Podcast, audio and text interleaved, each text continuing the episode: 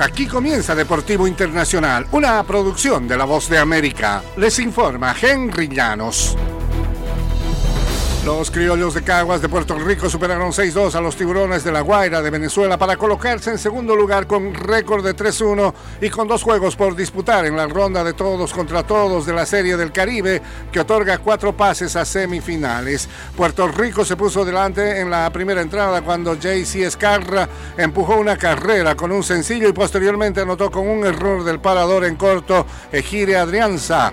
Brian Torres alargó la ventaja al producir con un rodado en el segundo inning y Jack López puso la pizarra 4-0 en el cuarto con elevado de sacrificio, aunque Venezuela se acercó con dos anotaciones. Dani Ortiz remolcó una con un rodado y López una más con otro elevado de sacrificio para poner las cifras definitivas en esta serie del Caribe.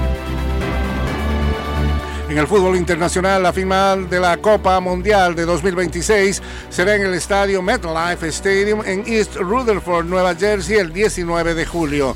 La FIFA hizo el anuncio el domingo en un estudio de televisión en Miami con el partido inaugural disputándose en el Estadio Azteca en la Ciudad de México el 11 de junio y la final en la casa de los Jets y Giants de Nueva York de la NFL.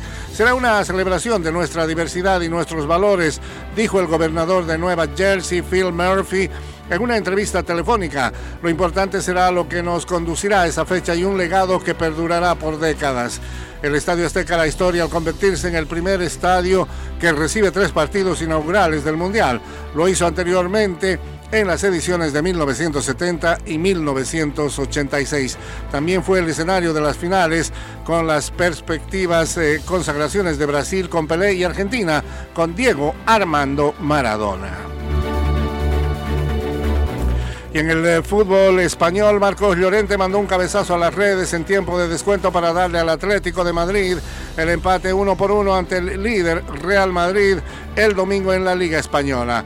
Brahim Díaz había dado la ventaja a los merengues a los 20 minutos en una incursión en el área en la que el balón le quedó a su merced para mandarlo al fondo de las redes. Llorente salvó el punto para los colchoneros en el tercer minuto de la reposición al aprovechar una falla en la saga y remató el balón después de que su compañero Memphis Depay lo desvió con la testa. Hemos trabajado mucho durante todo el partido para llevarnos este premio. Un punto y que ellos no sumen de tres, dijo Llorente al final en entrevista con los medios de comunicación. Un partido realmente de trámite intenso en la Liga Española. Y hasta aquí, Deportivo Internacional.